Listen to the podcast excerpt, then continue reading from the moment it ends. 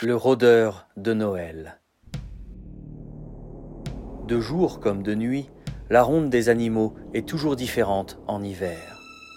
Le rôdeur de Noël le savait.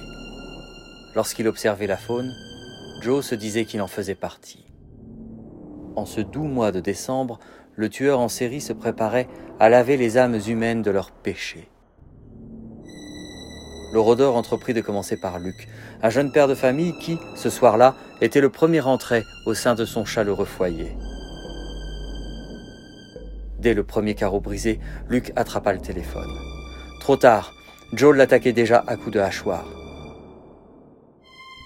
Alors que le pauvre Luc baignait dans son sang, Joe lui souffla.